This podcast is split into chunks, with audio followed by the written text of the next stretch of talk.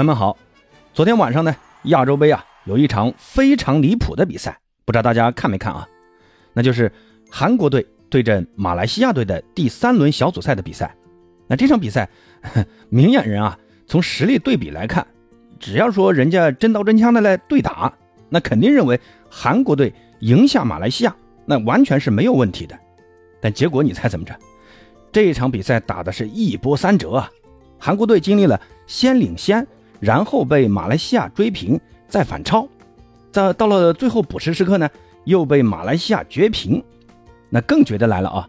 韩国队主帅克林斯曼在马来西亚最后时刻绝平之后啊，竟然是一脸的笑容。其实大家都知道啊，由于此前日本队呢有些意外的输给了伊拉克队，最终呢是名列小组第二。那这也就意味着韩国队所在的 E 组，谁拿小组第一？那谁就要去打日本队，所以呢，韩国队跟马来西亚队搞了这么一出戏啊，那就是要让出这个小组第一。那最终呢，韩国队也确实是成功了啊。但更搞笑的就是，韩国队这次是把日本队给躲过去了，结果呢，碰上了沙特队。怎么说呢？真的是有点偷鸡不成蚀把米啊。那你说这场比赛，它算不算明目张胆的打假球呢？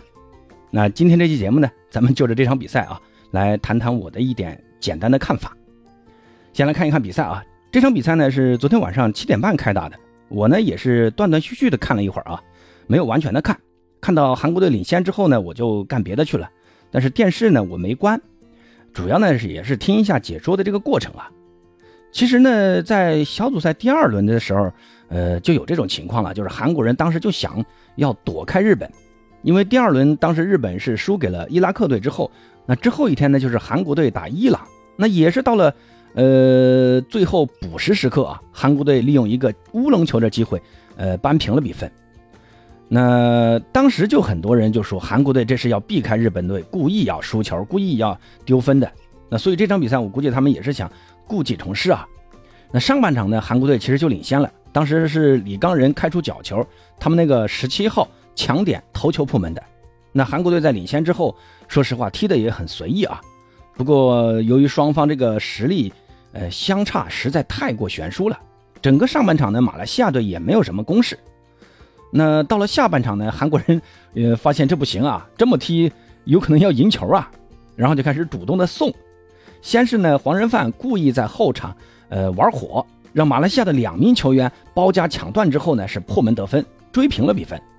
然后仅仅过了十分钟，韩国人又在禁区内犯规，送给马来西亚一个点球。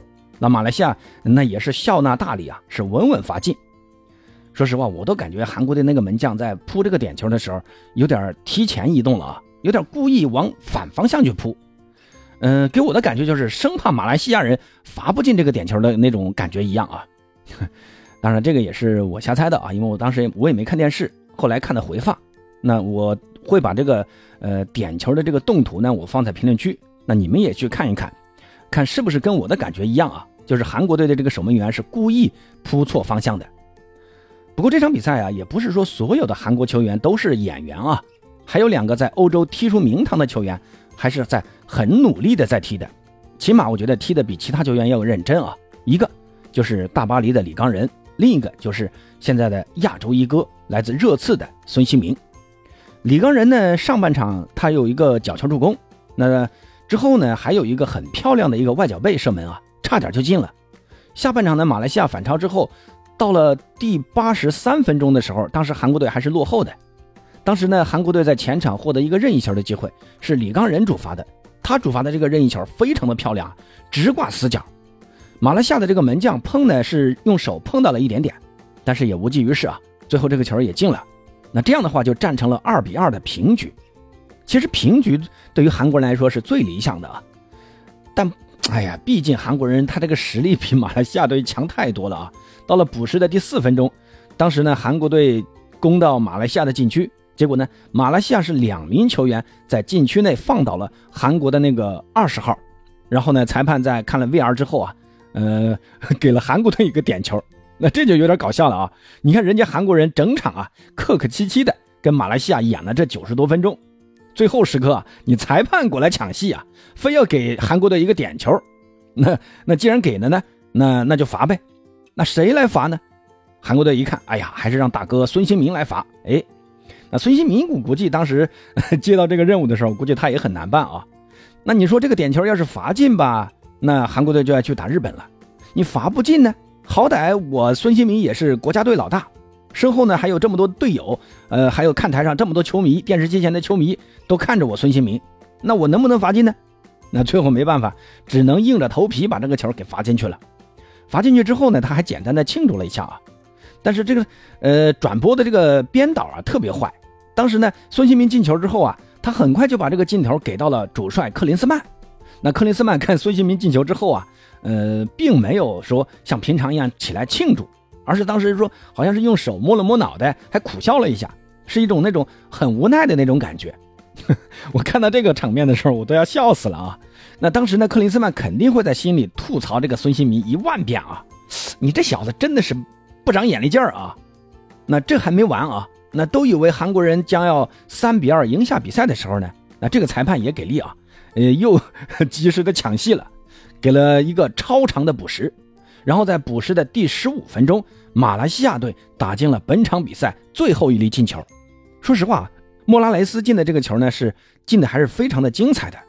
但说实话，这个进球如果没有韩国那两个后卫的配合，真的有可能会防下来的。当时莫拉莱斯拿球的时候，他边上有两名韩国的后卫，但是这两个后卫啊都不上抢，也不封角度。中间的那个后卫呢，直接就倒地，哎，假装放铲。其实说实话，他这个倒地啊，直接就给了莫拉莱斯一个射门的角度和空间，因为当时他跟莫拉莱斯还隔了有接近一米的距离啊。你说这么远的距离，你你你倒地铲个毛线呢？这演的有点怎么说呢？太赤裸裸了啊！那最终呢？马来西亚 凭借这个进球，三比三逼平了强大的韩国队。哎呀，这说实话，真的是非常有意思的一场比赛啊。呃，怎么说呢？只是很不凑巧，沙特队拿下了 F 组的第一。其实沙特那场比赛他也想放的，他们踢的是泰国队，最终能跟泰国是踢成了零比零。但说实话，泰国队这个实力，嗯，你说踢中国队还可以，但是你跟沙特比，那还是差不少的。但是呢，这场比赛沙特也是在提前出线的情况下上了一大堆的替补，跟卡塔尔队打咱们中国队一样，也是上的呃都是替补。而泰国队其实也是心知肚明的，当时呢他们是积四分，也基本确定小组第二出线的，所以他也是心知肚明。你想自己拿小组第二，让我拿小组第一去打韩国队，我才不傻呢。然后呢就跟沙特踢了一场呃默契球，那你不进攻，我也不进攻，最后呢是零比零平局收场。沙特队最终还是拿下了小组第一，呃，不过对于韩国人来说啊，你说打沙特啊，总好过打日本，我觉得这也是一个退而求其次的选择。现在这个日本队的实力在亚洲啊，你称他第一是毫不为过的。从这个战略上讲呢，韩国人打这么一场所谓的假球，那也是可以理解的。那问题就来了啊，回到开头的那个话题，这场比赛它算不算假球呢？我觉得假球啊，你要你要看怎么去定义假球啊。我认为的假球呢，是带有某种特定利益目的的，比如说为了金钱，比如说涉及到升降级，故意让球来损害第三方利益的。我认为这样的行为就应该认定为假球。但是呢，像韩国这种行为，你只能认定为说它是一种战略性假球啊。那是假球不假，但是这个呢是正大光明的那种假球，其实就是，呃，让球啊。那这种让球的行为呢，在体育界其实是屡见不鲜的。虽然这种行为是有违体育道德，但呢，也并不算违规啊。你看前年的卡塔尔世界杯啊，小组赛的最后一轮，西班牙一比二意外的输给了日本。那你固然说有日本的那个底线悬案，但是也不排除啊西班牙故意放水的嫌疑。最后一轮呢，小德国队虽然是四比二赢了哥斯达黎加。但是最后因为西班牙的输球，最后还是小组出局，提前回家了。当时很多的德国球迷啊，对于西班牙队的这种行为是非常的不满。但是西班牙球迷他们也有话讲的，日本队也很强啊，我们西班牙队踢不过也很正常。你们不也输给他们了吗？再说了，日本队还有那个底线悬案的进球，那我们也没办法呀。那你说西班牙队这个能算假球吗？我觉得这个肯定不能算啊。那再比如咱们的国球乒乓球，有的时候在国际大赛中，那为了避免过早的在呃呃四分之一决赛或者说半决赛这种碰上自家球员，那很多排名很靠前的这种球员，那像马龙啊，他们就故意输球，确保咱们的球员最终能进到决赛。包括羽毛球，其实也有很多这种说让球的行为。当时，呃，羽毛球的总教练那个呃叫什么李什么李李什么，呃，不是后来还得到处分了吗？所以说，你可以骂他们缺乏体育道德，违背体育精神。那奥林匹克体育精神追求的是什么？追求的是更高、更快、更强，对不对？但体育其实它又是一个功利性很强的一个运动。那只有第一名，只有冠军，你才能被人所记住。那为了冠军，中间的一些过程呢，很多人就会选择各种手段，层出不穷的。所以我是觉得，倒也没有必要对韩国的这种让球的行为啊，呃，上纲上线。但是呢，我的观点还是说，该骂还是要骂啊。其实我这里呢，想多说几句啊，就是韩国人这个嘴脸真的是吃相够难看的啊。别人有个什么不好的行为，呃，但凡啊涉及到他们，他们骂的比谁都起劲。